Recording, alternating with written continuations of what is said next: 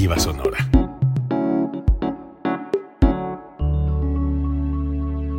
Código Libre.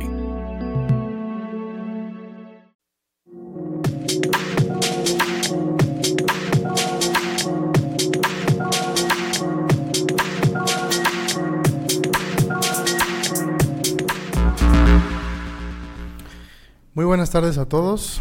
Esto es Tu a Voz. Como cada jueves estamos aquí tratando temas de actualidad con invitados de lujo. Hoy tenemos un tema muy interesante, más bien dos, pero el primero de ellos es Oppenheimer, la película de Christopher Nolan que recientemente se estrenó. Muy buenas tardes, Jorge, ¿cómo estás? ¿Qué tal? Buenas tardes. Y pues a Chava, que hoy nos acompaña Muchas también gracias. para por la hablar de pues para hablar de temas tanto científicos como cósmicos y, Exactamente. y paranormales, ¿no? Muy bien, Chava, pues preguntarte primeramente, ¿cómo viste la película? ¿Qué te pareció? Muy buena. Ya tenía pues rato esperándola desde que la anunciaron. Además, pues Christopher Nolan sí se avienta muchas...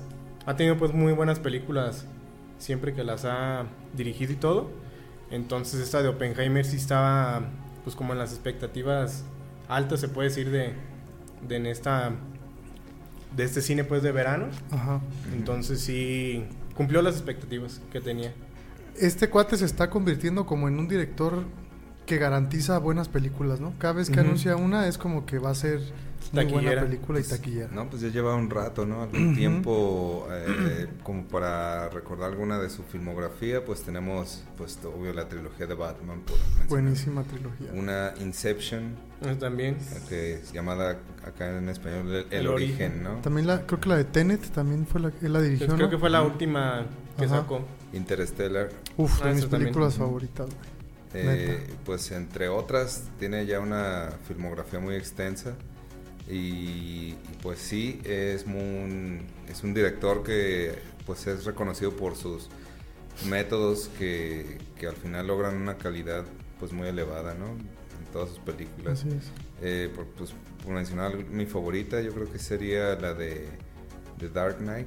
la- Ujú. donde ¿La sale- trilogía? Ajá, donde sale el, el Joker en su, Ah, en sí. su, ajá, en su filmografía, ¿no?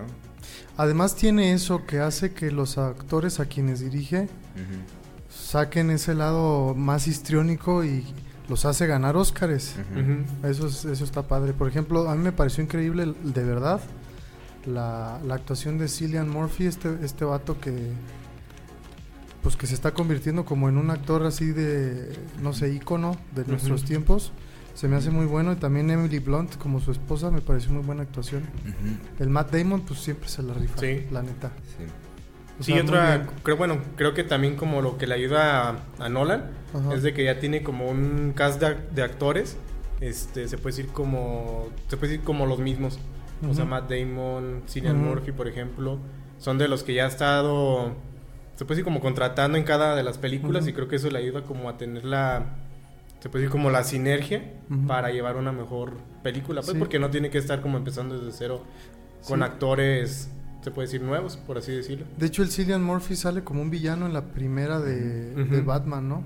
Del espantapájaros. Ajá, del espantapájaros. Sí, sí, sí. Nada más que se ve muy jovencito y aquí lo, lo pintan bien acabado, güey. Como 20 años, ¿no? De esas Sí. películas.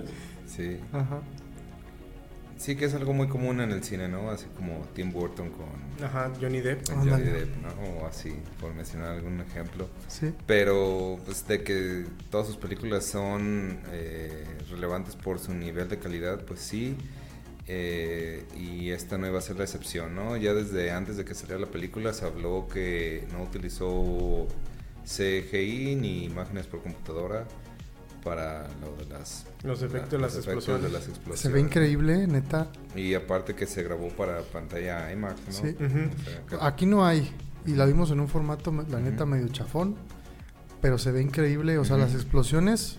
No sé cómo le hizo para filmarlas tan de cerquita o qué onda. Pero se ve muy, muy chido. También la música, eso también Ajá. la, la hace como mucha mancuerna en sus películas. Creo que es este Hans Zimmer, ¿no? El, sí. ¿También compuso esta? ¿O no sabes? Mm, creo que sí. A ver, voy a ver. Según yo, pues, porque es como también de sus... De sus favoritos. Ajá. A ver. Sí. Mm, Ludwig Corazón. Ahora cambió. Es el, El compositor. el compositor de, de Oppenheimer. Pues hemos dicho varias cosas técnicas, pero quisiera que nos metiéramos al momento histórico. Así es. Como para que la gente sepa, los que no la han visto y que tienen un poquito de Sí curiosidad. po- Ujú. Que sí Pues- se podría decir que el descubrimiento de la bomba atómica o la creación más que el descubrimiento, pues sí fue pues de tal magnitud que cambió el curso de la historia, ¿no? Ujú. Mm, o, o Totalmente. redirigió la historia hacia donde estamos hoy en día y, y, pues de que Estados Unidos sí lanzó contra pues obvio Japón eh, dos bombas nucleares, ¿no?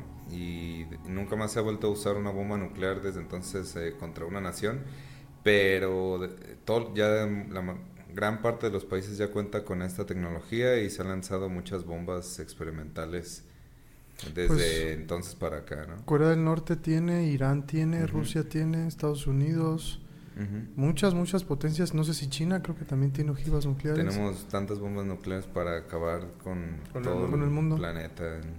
Sí. Qué increíble.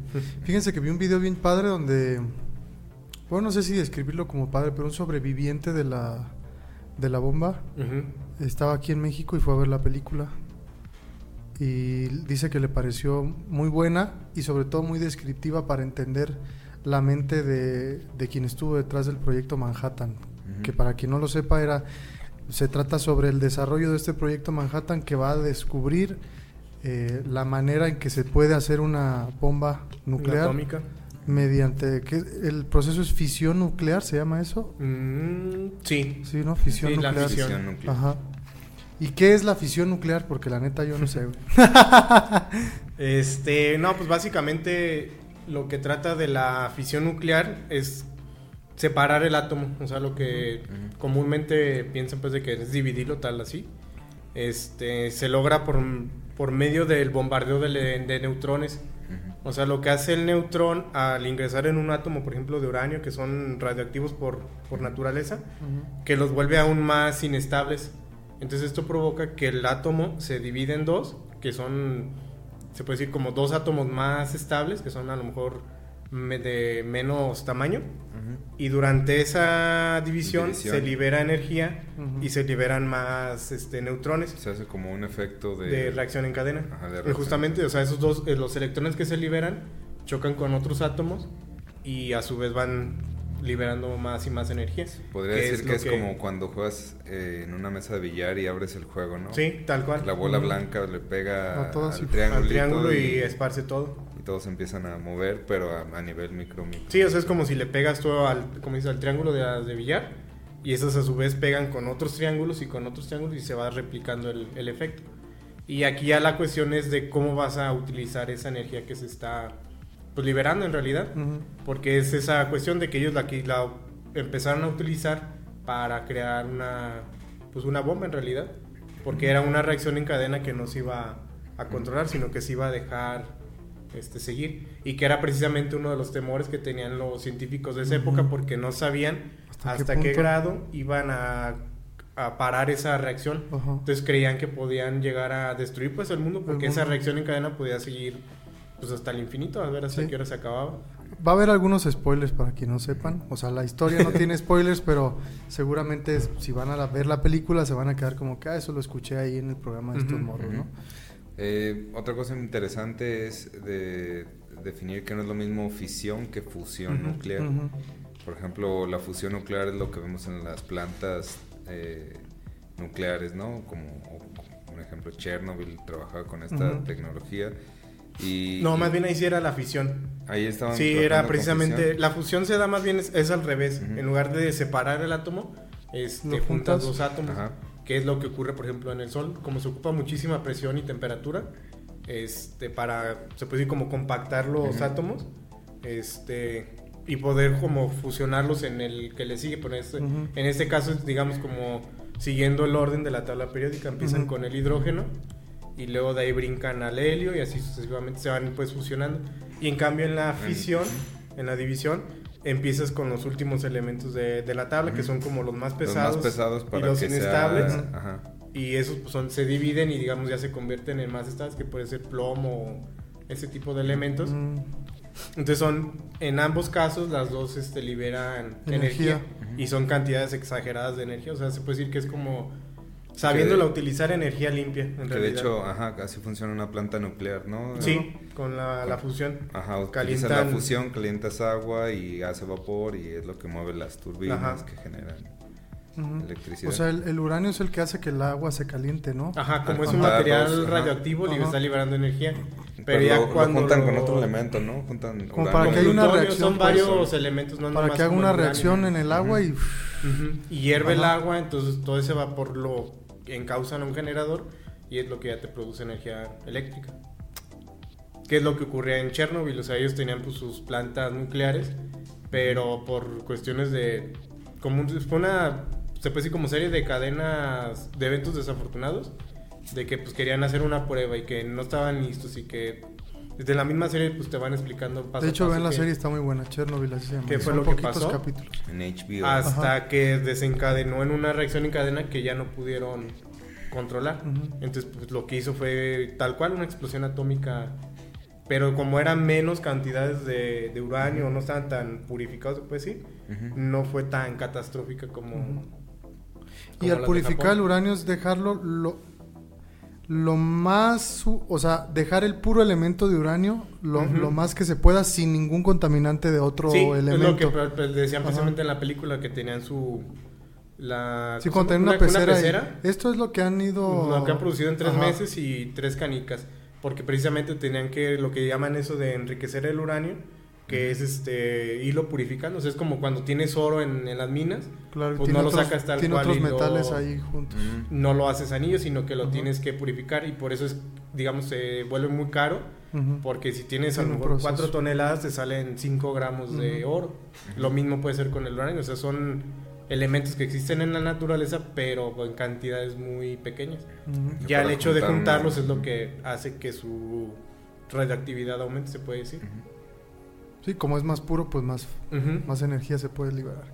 Muy interesante todo lo de la radioactividad. Sí, la verdad, sí.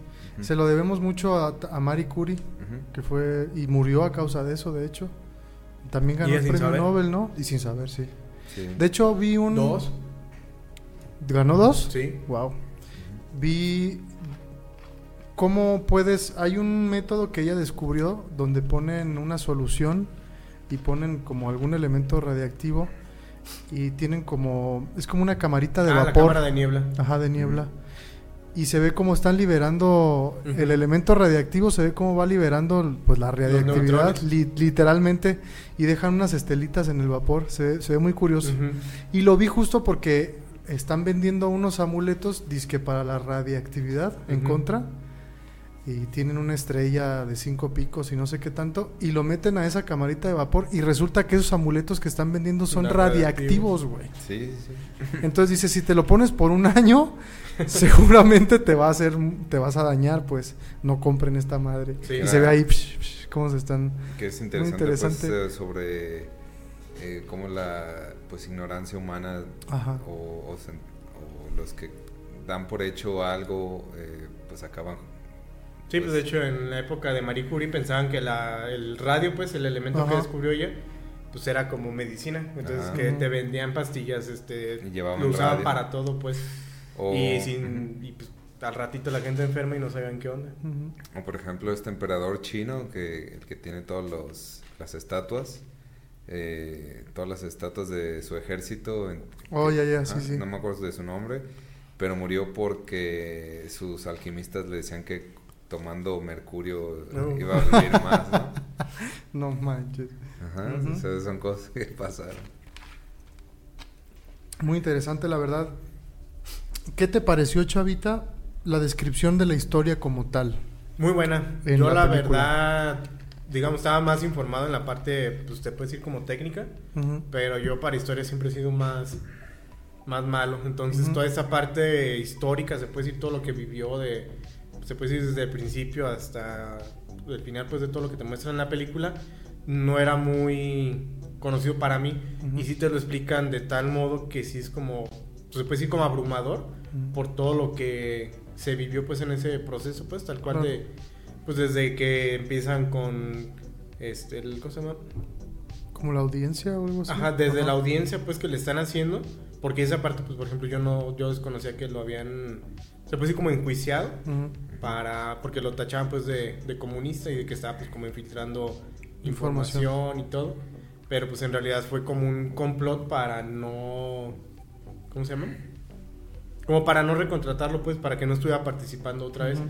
porque precisamente Oppenheimer este dentro de, de todo el marco que hizo se dio cuenta pues como de la gravedad que ocurrió con todo esto de, de la bomba. Sí. De hecho, que es, es una perspectiva desde el lado de la retórica de Estados Unidos, obviamente, ¿no? Que podemos interpretarlo desde muchos, muchas aristas. Una de ellas, y la que la he escuchado, es que con esta película se busca que el, el lenguaje y lo que se piense de este personaje histórico que desarrolló el proyecto Manhattan y que culminó en la bomba, es como tal tratarlo de limpiar un poco su nombre por el hecho de que esto es algo que en realidad es muy malo, ¿no? Ahora, una pregunta interesante. Si no hubiera existido Oppenheimer, ¿otra persona lo hubiera hecho? ¿O otros científicos lo hubieran Pues descubierto en probablemente. alguna Sí, parte del probablemente. A lo mejor antes, después o algo, pero... Sí. Porque O sea, era precisamente una ese- carrera... Era inevitable ese descubrimiento. Era Sí. una carrera armamentista pues que tenían contra Alemania y Rusia. Y de hecho y sí era fue- pues a ver quién Exactamente, la hacía ¿quién la primero. hacía primero? Porque ya había experimentos en las tres naciones. O sea, por eso Estados Unidos comienza el desarrollo del proyecto, porque se da cuenta que Alemania Ya iba ventaja. ya llevaba ventaja. Ellos ya habían, este, ya habían podido hacer la fisión, Decían que llevaban pues como Ajá. dos años de investigaciones de, de pero no sabían cómo usarla para hacer una bomba. Y estaban en eso y pues por eso le hablan a este cuate de Oppenheimer, que cabe destacar que yo no sabía que Oppenheimer fue quien llevó la física cuántica a Estados Unidos. En la película lo menciona, ¿no? Que él estuvo en Europa estudiando con grandes científicos e incluso hay una escena, perdón, spoiler, en- al principio de la película donde él no puede conciliar el sueño porque y le preguntan, "Oye, ¿por qué no estás durmiendo? ¿O ¿Qué te pasa?" Es que me atacan como alucinaciones de un mundo invisible que no vemos, ¿no? Y se ve como él empieza a pensar en su cabeza, Como- pues el mundo cuántico, literalmente, güey y se queda, se abruma por ese ese show lo abruma demasiado, ¿no? Cómo que cómo es que la realidad es totalmente diferente a como la imaginamos. Y la trajo Stanford y él fue quien estuvo dando la por primera vez física cuántica en Stanford en Estados Unidos. Y de ahí ya se desarrolló su carrera, ¿no? En cuanto a que estuvo en diversas universidades colaborando con el gobierno, porque no era la primera vez que colaboraba con el gobierno, por ejemplo, ya había colaborado en otras cosas. Se conocía muy bien con Albert Einstein, por ejemplo. Sí. O sea, era un científico muy reconocido de su tiempo y al que le tocó Pues, estar ahí, o sea, era él Le- o alguien le más, esta- literalmente. Y hay una escena así donde le dice a Einstein como pues, o sea, no- nos tocó pues, no, no hay, no era, no, no había otra salida, era así. Sí, porque de hecho había visto un video de que ponen, o sea, te explicaran de que lo pusieron a Oppenheimer precisamente porque él tenía como esa carisma. O sea, no era como el típico científico uno que imagina que, ah, nomás estoy encerrado en, Ajá. en el laboratorio y no hablo con nadie, sino que él tenía esa, se puede decir como facilidad de palabra y como de convencer a la gente, porque él como, como ya cuando estaba de dir- director del proyecto Manhattan, o sea, lo sobre, subestimó, o sea, que dijo, ah, pues nomás vamos a ocupar como seis laboratorios y cinco personas y con eso se la armamos. Y pues no, o sea, resultó que tuvieron que construir un pueblo entero porque pues era traer muchísima gente y estuvieron como en cuatro estados trabajando en el proyecto, pues, o sea, pero él no dimensionó, o sea, no tenía esa capacidad de, ¿cómo se puede decir? Como de estar dirigiendo gente, pero sí de estarla Como motivando. motivando, o sea, eran como esa parte opuesta, pero precisamente lo jalaron por, por tener como esa mente creativa de, de todo esto de la ciencia y la carisma de estar con el contacto Sí, con pues, la de, gente. De man- de mover a tanta... Que es algo muy raro para los científicos. Usualmente son, no es por ser mamón, pero los que yo he visto que son demasiado brillantes, sí son gente un poquito más retraída, Muy muy, reservado. reservados, muy. Introvertidos, y así, ¿no? Sí. Es interesante que un físico así no, no Y- lo haya Y sido. al revés, los que mueven gente no son nada Ajá. intelectuales. Por lo regular. Por lo regular, sí. Eh, es interesante que también es, era de origen judío. al igual que Einstein y que muchos científicos brillantísimos. Pues de creo su que por eso tiempo. fue ¿no? la migración de cuando fue lo de la primera Ujú, de la Primera Guerra Mundial. guerra mundial y que fueron como esa migración de, de mentes del, Así es. del estado pues judío. Y, y se me hace algo muy interesante porque muchos de las mentes más brillantes en cuanto a la física y otras ciencias eran, eran de hecho judíos, ¿no? Gente judía. Es algo interesante. Este, ¿cómo vieron ustedes? ¿Cómo viste en la fotografía? Eso me interesa mucho. El momento de la explosión que nos presentan. Muy bueno. Yo estaba platicando con José Ramón, de hecho, Ajá. y había visto yo de niño las imágenes pues que tomaban durante las pruebas y pues sí se ven así muy no como la clásica explosión así como de algodón o la que te ponen, sino que se vea como una como una burbuja. Entonces como que sí. de me llegaba como a angustiar de verlas como que parecían algo orgánico pues que crecía o vivía. Y también acá en la, durante el- esas escenas pues de la previas de la explosión pues sí estaba como medio tenso esperando pues ese momento. Entonces sí se queda muy muy impactante pues la todo el momento previo Ujú. y el durante y pues el después de, de las Ujú. explosiones. De hecho, este señor, el sobreviviente, que me tocó ver este video de su testimonio después de ver la película, dice que cuan- el momento de la explosión fue un momento de un ruido que nunca en su vida Ujú. lo ha vuelto a escuchar. O sea, era, dices, una cosa increíble. Y la luz era abrumadora, o sea, era una luz increíble, ¿no? Y después de, de la explosión, un silencio Una calma. inimaginable, o sea, un silencio que nadie, como nunca en mi vida lo he escuchado, como, ¿no? como en esa onda antes de la onda de, de impulso, ¿no? Ajá. Porque tengo entendido que primero jala el oxígeno de la explosión y luego lo, lo dispara hacia afuera, ¿no? Que incluso ah, hubo gente que murió asfi- asfixiada, ¿no? No, es más bien como la onda de choque. Como Ajá. la que ocurrió en este. hace como dos, tres años en, en una bodega de químicos en. no me acuerdo en dónde, en. Arabia Saudita, algo así. Que se hizo una explosión gigantesca, Ah, o sea que fue así. Fue en la pandemia, ¿no? Creo que sí, durante ese periodo. Sí, Y- fue en... Ajá. Y fue una explosión. Pues, o sea, que no tenía comparación de ese momento, porque fue química en realidad, no, no nada de nuclear. En el Líbano, ¿no? Creo que Creo sí, que sí. y- pero se alcanza a ver, por ejemplo, cómo se hace la onda expansiva. Y literal es como un muro de, de aire, de- se puede decir aire comprimido, y por eso se alcanza a ver como una nubecita que se expande, o sea, se hace así el domo gigantesco, pues parece como tal cual una nube que se mueve. Y eso es lo que te hace que te, pues te golpees como si estuvieras bajo el agua y todo el oxígeno se te sale del, del pecho, o sea, Un se te- golpe. tal, tal cual te comprimes pues de, del golpe de, del, ¿cómo se llama? de la onda Del- expansiva. Quiero leer algunos comentarios que nos están haciendo llegar. Eh, Monse dice saludos. Monse Saludos. López, saludos, Monse. Lucy, qué buenos temas. Susi Gracias. SN nos dice, la banda sonora es de Ludwig Göransson, que colaboró también con Nolan en Tenet. Saludos, Ah, chava. Eduardo Centeno, excelente programa, saludos, también saludos. Jesús Martínez nos dice, no se olviden de mencionar a Enrico Fermi, ¿cierto? El Ah, inventor sí. del reactor nuclear indispensable para la fisión nuclear. Así es. Sí, muchas gracias por el Sí, dato, tiene gracias. toda la razón. Ah, fíjense que algo también muy increíble es que en la película hay uno de estos científicos, que se me escapa su nombre, que propone una manera distinta de poder llegar, porque hay una escena donde están diciendo, a ver, ¿cómo vamos a hacer para que este show explote, no? Me- mediante la fisión o propiamente mediante otro método en el hidrógeno, que es el eh, a quien llevó las investigaciones de la bomba de hidrógeno, que es mucho más este mortal que la bomba atómica, de hecho.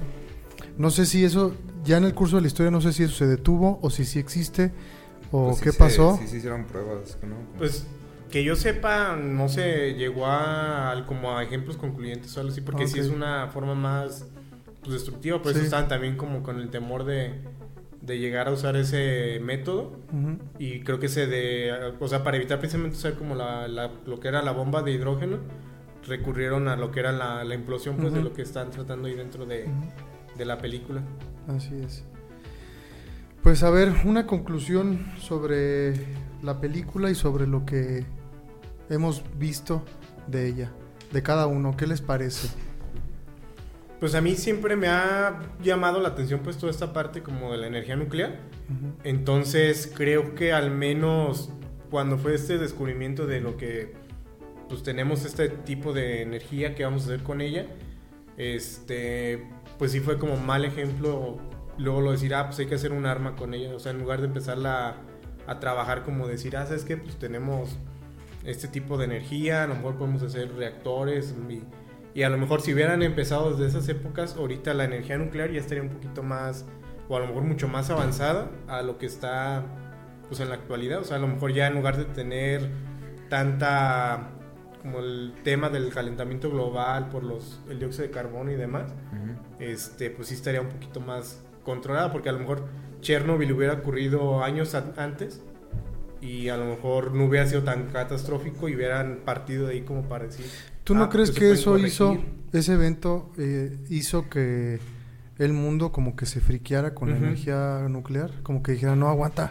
porque Sí. puede pasar esta catástrofe y mejor no hay que invertir en eso, tranquilos. Y hay Oh. que seguir quemando eh, combustibles fósiles para generación de energía. Bueno, en el sentido de la energía tal vez, porque en el sentido armamentista pues fue una carrera Ah, no. por, por hacer cada vez más y más bombas, ¿no?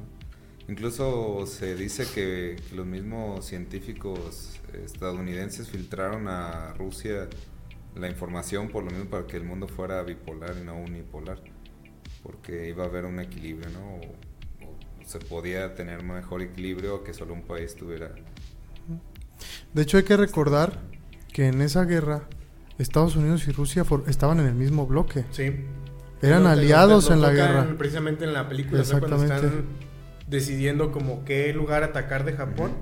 O sea, dicen, no, pues nomás hay que aventar una bomba. Pero dicen, pero es que si aventamos una, a lo mejor Rusia va a pensar que no tenemos como suficiente armamento y se nos va a venir encima. Y después que dicen, bueno, pues aventemos otra nomás. La, la segunda fue nomás así como de, para que vean que tenemos otra. O sea, la primera sí fue como la advertencia, Ajá. puedes decir. Pero la segunda sí fue así como de, pues ahí está otra, para que no digan Y fue un golpe clave. Sí, pues, clave no. en la guerra y Y que la cambió totalmente la historia, ¿no? Porque eh, imagínate que van un montón de bombarderos a, a Pearl Harbor y le meten una madrina ahí a Pearl Harbor los japoneses y se creen que ya ganaron o que están próximos a, a entrar a Estados Unidos, a que la guerra sea en territorio de Estados Unidos, como nunca lo hemos visto en la historia más que en sus propias guerras civiles. Este, y dicen él, vamos a dar un manotazo en la mesa para que estos compas se calmen. Y literalmente Japón se dio, o sea, se, dijo, ya estuvo, Sí, ya. ¿No? Sí, pues ¿qué haces contra No, pues- energía? Pues ya. Sí, claro. Eh, y pues también toda la radiación que quedó después, de la manera como afectó. Porque eso es otra cosa que tal vez no se diga mucho, pero pues el- la radiación se queda por, Sí, mucho tiempo. Sigue. muchísimo sigue tiempo. estando ahí. Sí, a lo mejor lo que les decía, como en ese entonces no estaba tan avanzada la energía nuclear, este, digamos, los estragos radioactivos no son tan... O sea, sí hubo, pero no fueron tan... ¿Cómo se les dice? Como... Tan Pero- marcados como parecía saben que esta área ya quedó inhabitable Ajá. tanto tiempo, porque pues obviamente después reconstruyeron las ciudades. Ujú. A diferencia de con Chernobyl, de que ahí sí, a lo mejor como eran elementos todavía más refinados, ahí sí fue una contaminación masiva. Entonces pienso que si ahorita se llega a dar ataques nucleares en las ciudades o algo, ocurriría algo similar, de que las ciudades ya queden contaminadas por, Por muchísimos por muchísimo tiempo y que se vuelvan pues inhabitables en realidad. ¿Y pues a dónde te vas a ir, carnal? Nomás tienes un mundo. Sí, ¿no? Y, y- y que si uno se expone a, a la radiación, pues es como can- puede ser cáncer en menos de lo que te imaginas. Sí. O sea, las, las catástrofes de salud que deja la radiación, pues sí son invisibles, Muy por así decirlo, pero eh, por mencionar un ejemplo, pues todos los que apagaron el reactor nuclear de Chernobyl, pues se murieron en cosa de mes, ¿no? Menos de un mes. Mira de hecho, que- que dijiste como de contaminación, hubo un caso en México, creo que fue como en los 80 y algo ya finales, de que unos chatarreros, en, creo que fue en Ciudad Juárez, Ah, sí, cierto.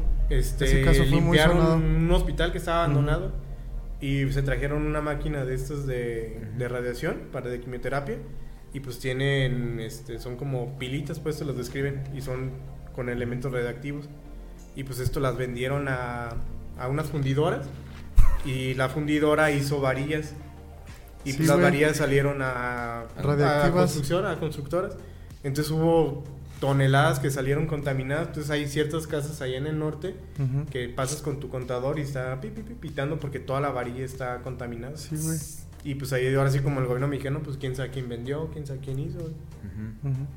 O como la leche esta, ¿no? La De, de Conasupo. la con- Sí, Sí, radiactiva, leche radiactiva, güey. sí. Sí, literalmente. Mira, qué interesante. También nos están llegando más mensajes. Eh, Coco Martínez dice, los felicito, saludos y un abrazo para Chava. Siempre se aprende algo. Gracias. Saludos. Jesús Martínez nos dice, mira, este, este dato me parece muy interesante. Dice, la segunda bomba, la de Nagasaki, fue porque Japón no se rindió con la primera. Y al llegar la segunda se rindió inmediatamente. Esto no nos lo dicen, por ejemplo, en la película. Ajá.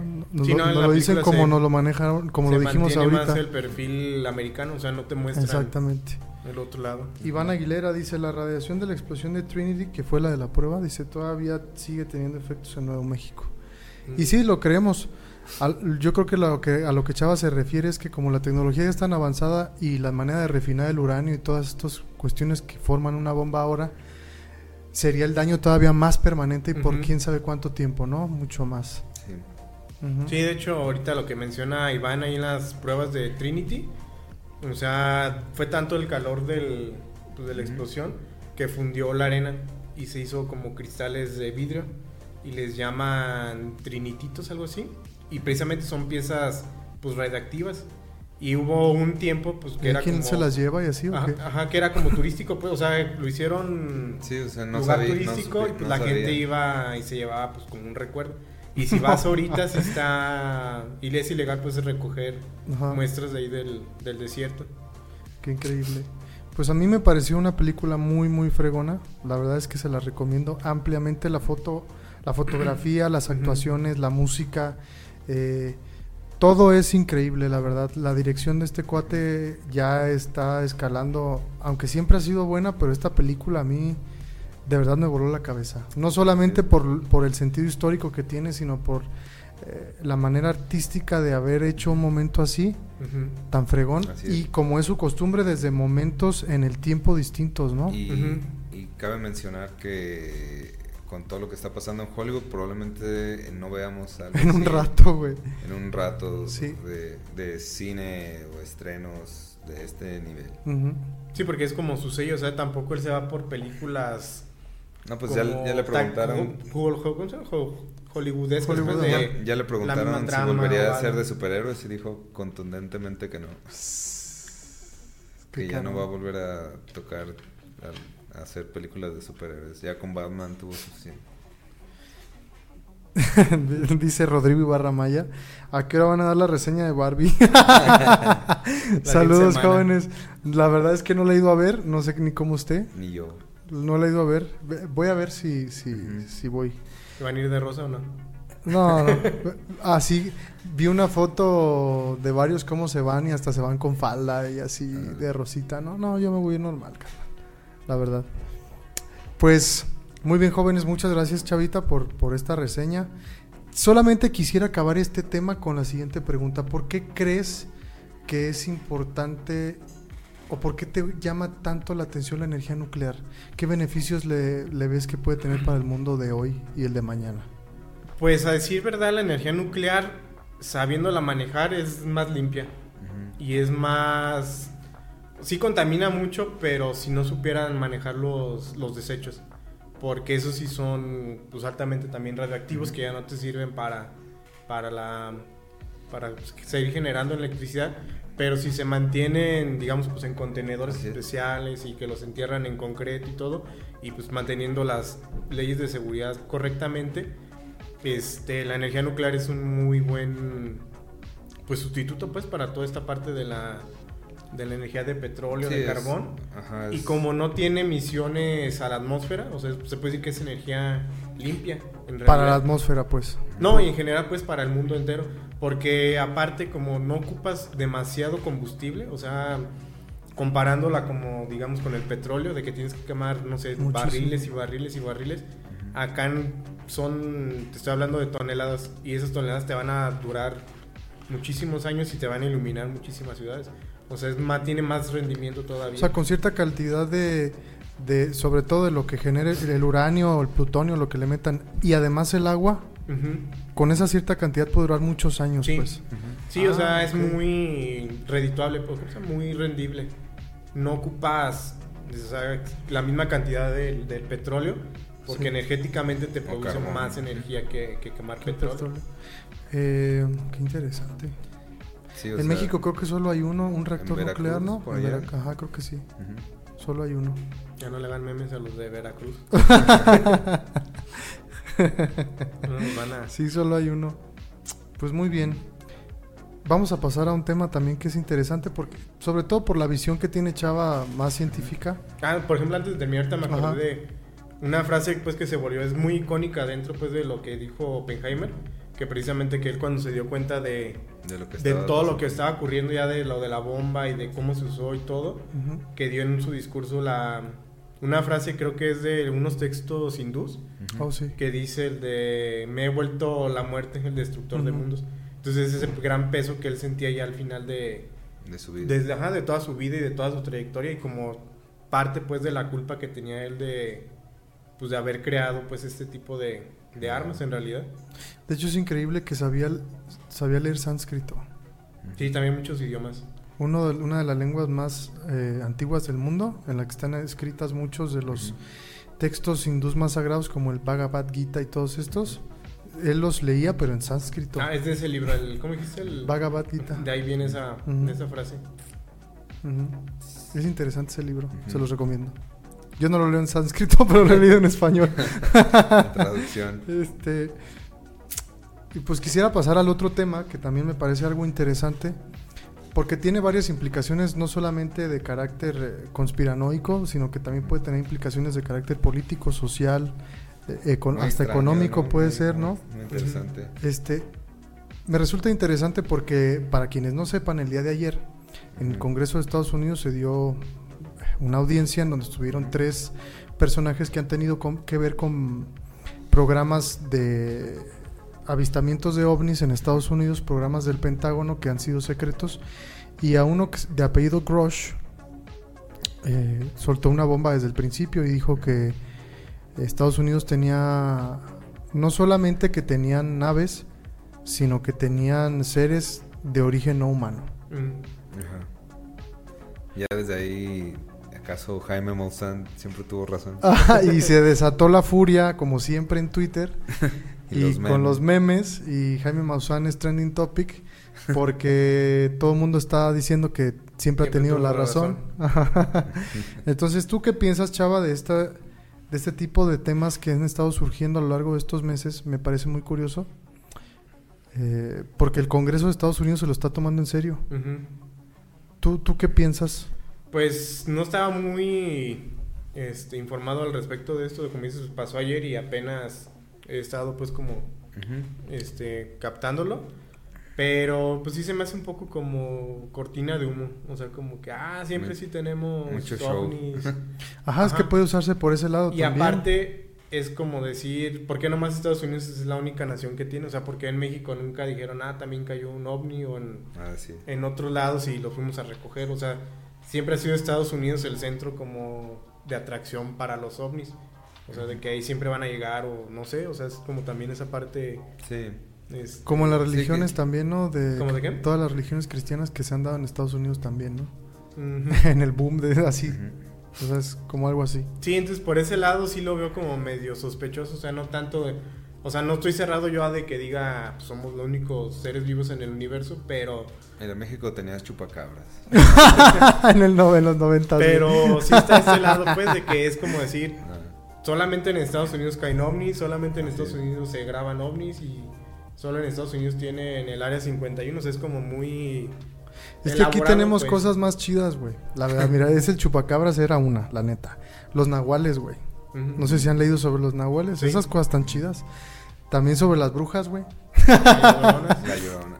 La llorona, güey, eso está más chido. Pero Sí. o sea, sí, sí, eh, como dice Chava, a mí también me parece muy sospechoso que tal vez en un momento de tanta tensión o de que se re- o de que pareciera que la gente busca informarse mejor o busca ahora ahora ya no son las noticias o, o- o doc- o documentales acá como medio underground, sino que ahora sí son personas del Congreso eh, las que están parec- al parecer interesándose por estos temas, pero te siguen sin mostrar nada concreto. pues. Ujú. Es la otra, o sea, era para que trajeran. O Este, sea- hay ovnis y aquí están los cuerpos, la evidencia. Ajá. O sea. De hecho, le preguntan- que dónde están en todas esas cosas, que porque más de 40 testigos a lo largo del tiempo que estuvo colaborando con el Pentágono le habían dicho dónde estaban y todo. Y le preguntan, ¿y dónde están? Y le dijo, en su tiempo yo hice la denuncia pertinente en el lugar que correspondía. Pero les voy a decir dónde, pero no les va a decir eh, eh, públicamente, no lo va a hacer. Y entonces sí son cosas que dices... mm, aunque vi un video de Jaime Maussan y está emocionadísimo, güey, porque Sí. dice, este día va a ser un día que va a pasar a la historia, porque no sé qué, y que no sé cuánto. Hasta casi, casi quería llorar, yo creo.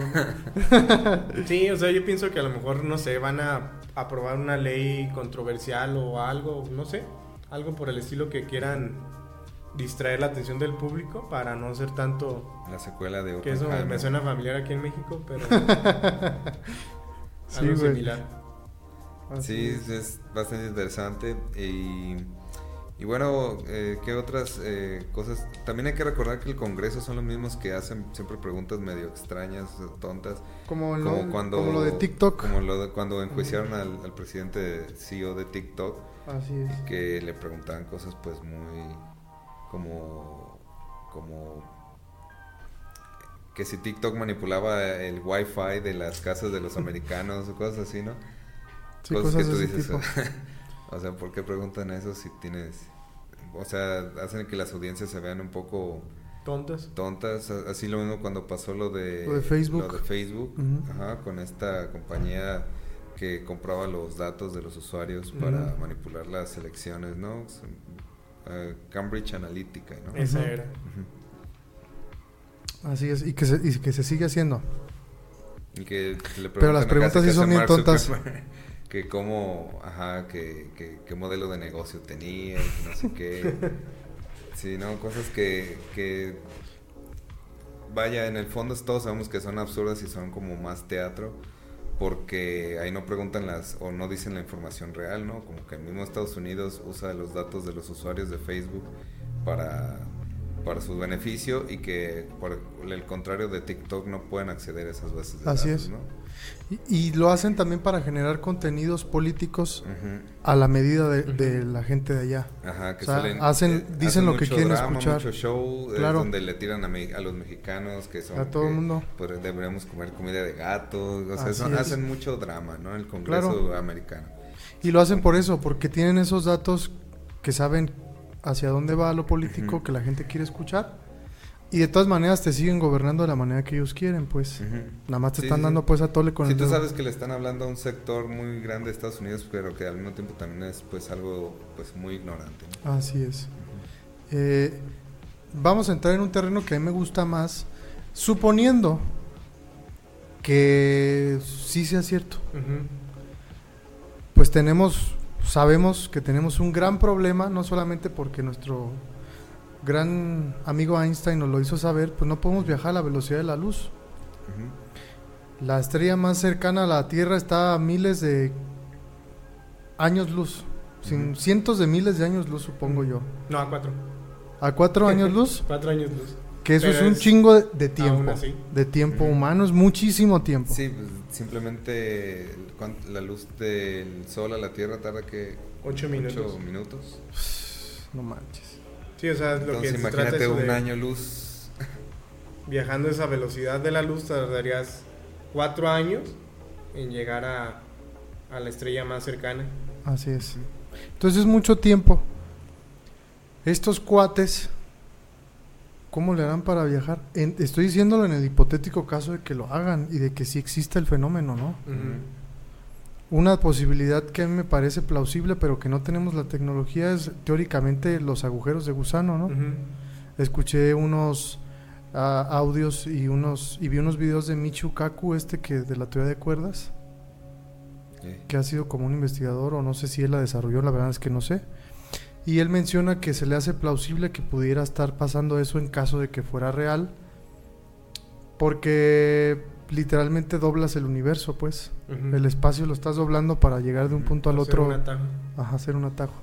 ¿Tú crees que podamos desarrollar esa tecnología en la humanidad en algún momento? Pues yo pienso que sí, pero siempre y cuando se llegue como un trabajo en equipo. Porque ahorita pues están como naciones divididas y que una para acá y otra para allá. O sea, en realidad no van a... Se puede decir como a... Sí, que Pues como a llegar a un, ben- a un buen, a un beneficio en común, pues que sería en este caso pues el viaje interestelar. Porque en este caso tendrías que trabajar tú como, se puede decir como, como un solo planeta, no como cinco o seis naciones principales diferentes. Porque si no, pues se va a dar una colonización muy, este, como ha pasado anteriormente, de que llega una nación a otra y la aniquila totalmente. Entonces también tienen que trabajar esa parte de, pues, de llegar a una nueva, a un nuevo lugar y no actuar pues de esto es mío y me lo traigo y a ver qué se hace. El problema es que si llegas y no sabes cómo son. Esa es la otra. Sí. ajá, o sea, porque uno puede pensar que son, con esa tecnología, uno pensaría que son gente civilizada y hasta pacífica, porque si han llegado a hacer ese tipo de tecnología, supongo que en el paso de su historia para lograr llegar a ese punto, también llegaron a considerar armas de destrucción masiva y han de tener mu- armas mucho más avanzadas. Y nos hubieran terminado en un minuto o en un segundo, ¿no? Entonces, pues son cuestiones que se vienen a la mente y que uno dice, también por eso no se me hace tan plausible que sea verdad, pues, el es, fenómeno, o- pues. O por ejemplo el simple hecho de que tal vez sí exista una, una ponle, supongamos que sí existen una raza súper inteligente, interestelar, ¿no?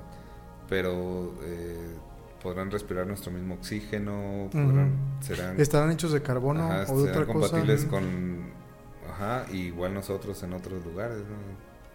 Sí, que pudiera ocurrir lo mismo que la viruela, de que son patógenos nuevos que no tienes defensas y pues en Ujú. 3, 4 meses te acaban, porque pues te enfermas de un virus que ni siquiera está aquí en la Tierra, entonces no sabes Sí. cómo vas a, a reaccionar. Que de hecho eso pasó aquí en, en las Américas, pues. Sí.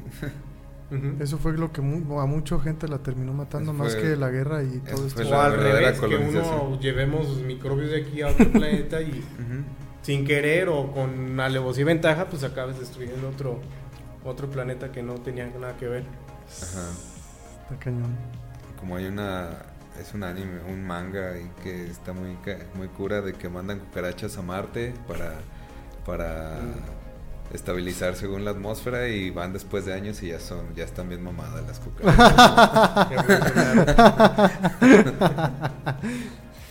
Eh, otra pregunta que me gustaría hacerte, Chavita. ¿Es, ¿Es plausible ese viaje interestelar? ¿Es factible que Pues se haga? ahorita no. Yo pienso que más, a lo mejor en algunos centenares de años sería más, más viable. Ahí sí ya lo vería, bueno, ya no voy a estar pues, pero me imagino pues que sería un poquito ya mejor en un par de años, bueno, en un par de, de siglos, que ya sea más viable o más... O sea, viajar común. lejos, no muy lejos. Sí, Porque a Marte podemos ir. ¿Cuánto se tarda Marte? meses.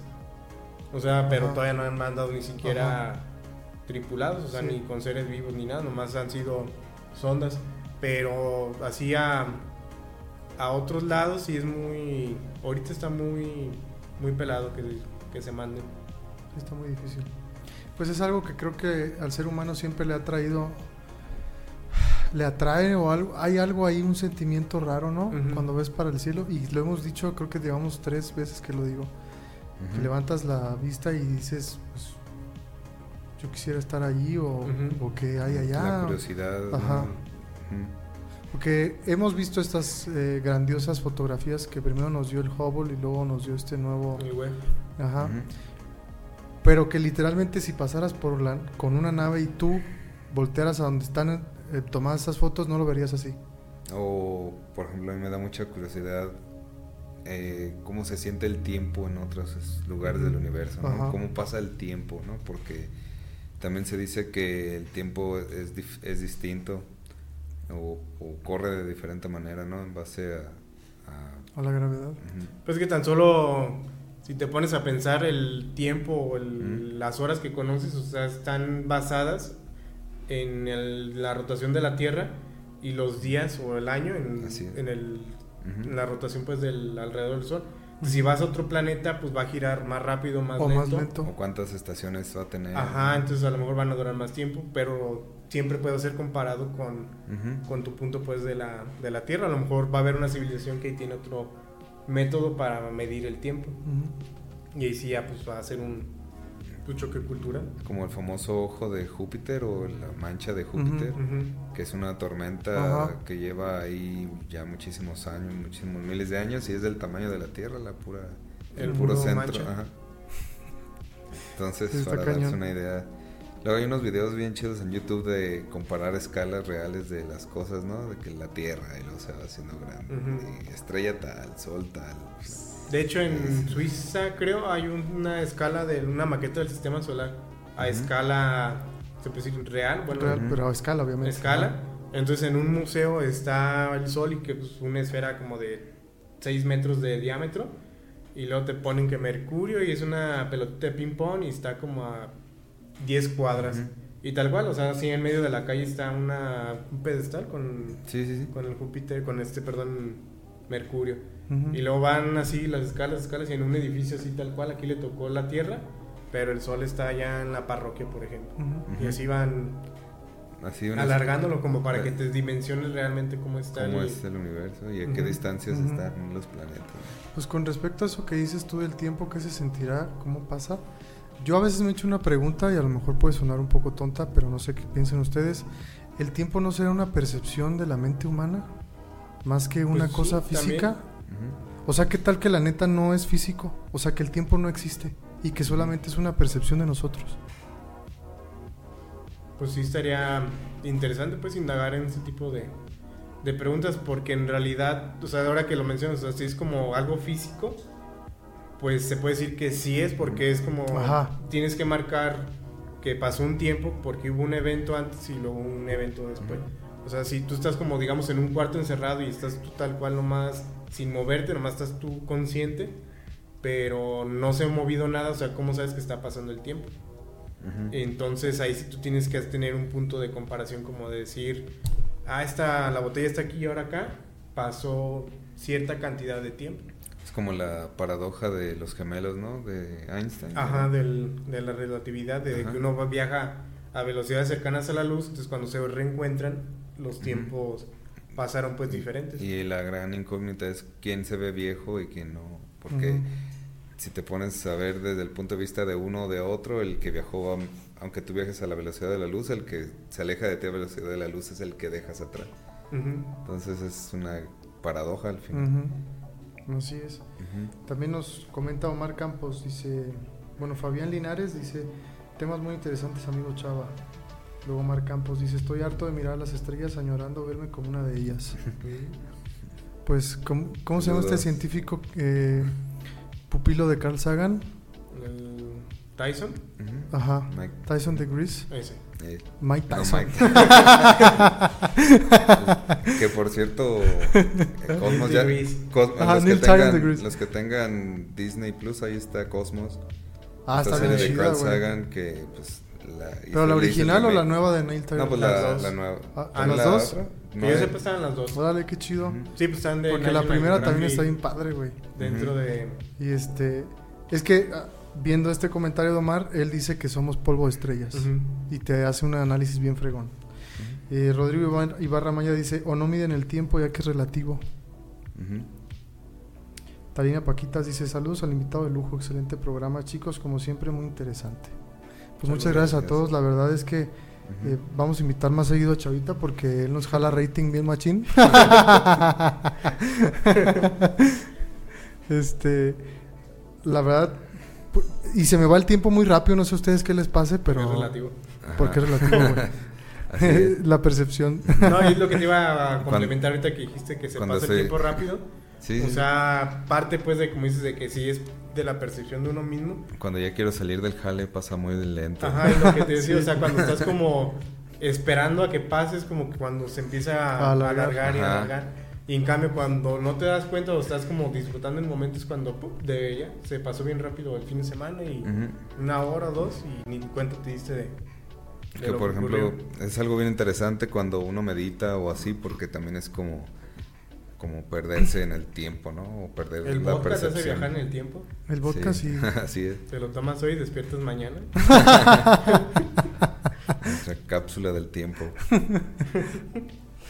literalmente. Minecraft es una cápsula del una máquina del tiempo. Sí. Pues muy bien, chavos. ¿Alguna recomendación que nos quieras dar, Chavita? Además de la película de Oppenheimer, que obviamente le decimos a todo mundo que la vaya a ver, está muy fregona, la verdad. Pues si tienen oportunidad de, de checar la filmografía de Nolan, pues que Mm. la hagan. Se tienen que ap- apartar unas tres horas al menos porque sí es lo que también tiene de que las hace muy extensas, pero la verdad sí vale cada, cada minuto. Sí, pues Interstellar también de Nolan, Claro. ya que estamos con, con sus películas, o Inception, que se me hace igual de interesante el tema que toca, ¿no? También sobre Sí. los sueños. Yo quiero recomendar la banda sonora de Interestelar. Ujú. Con Hans Zimmer. La neta es un viajezote. Está muy buena esa banda sonora. Y que también este Hans Zimmer también hizo la de Dune, que también me- no sé si Ah, la han sí. visto. No la he visto. Está Va a ser- sí Amazon va a haber secuela. Ah, sí va a ver. Sí va a La haber voy a ver hoy o mañana. Dune yo se la recomiendo. Está en Amazon muchísimo. Prime y Y en HBO. no sé por qué no me han dado ganas de verla. O sea, No, la sí- paso, sí sí, está- dice sí cosas recomendadas para ti y mejor me la paso. Ese director, ¿cómo se llama? Denis. Villeneuve, algo así. También tiene películas muy, muy buenas. Y lo que él hace mucho es como la. Se puede decir como macrofotografía. Ujú. O sea, de que te pone todo en una perspectiva así panorámica gigante.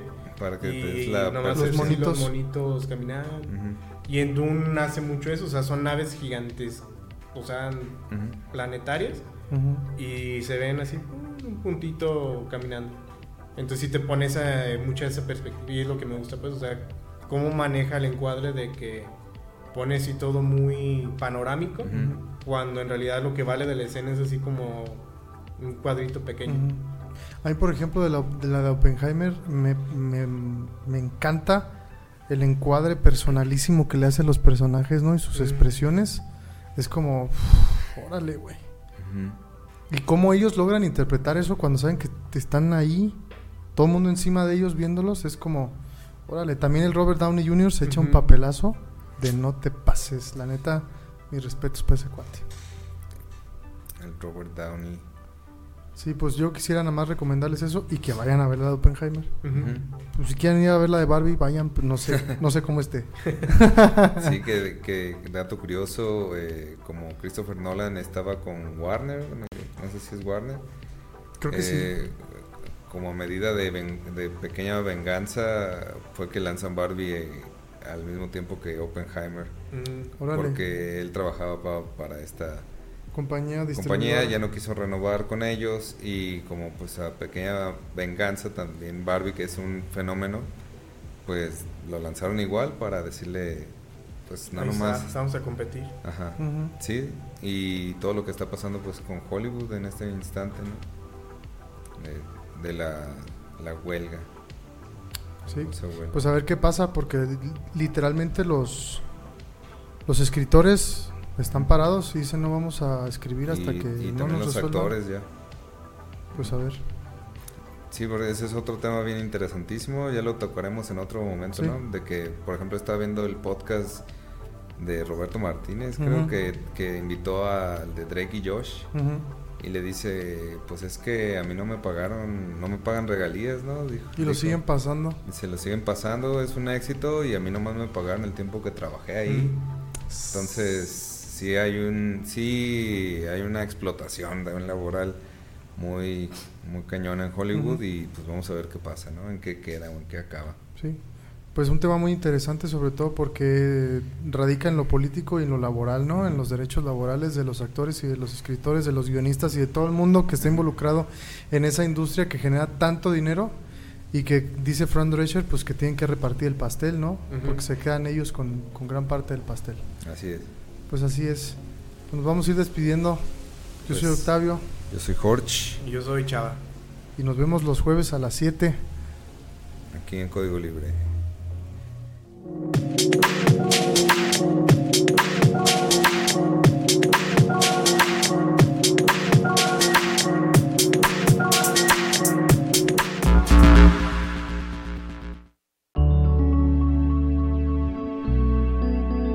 Código Libre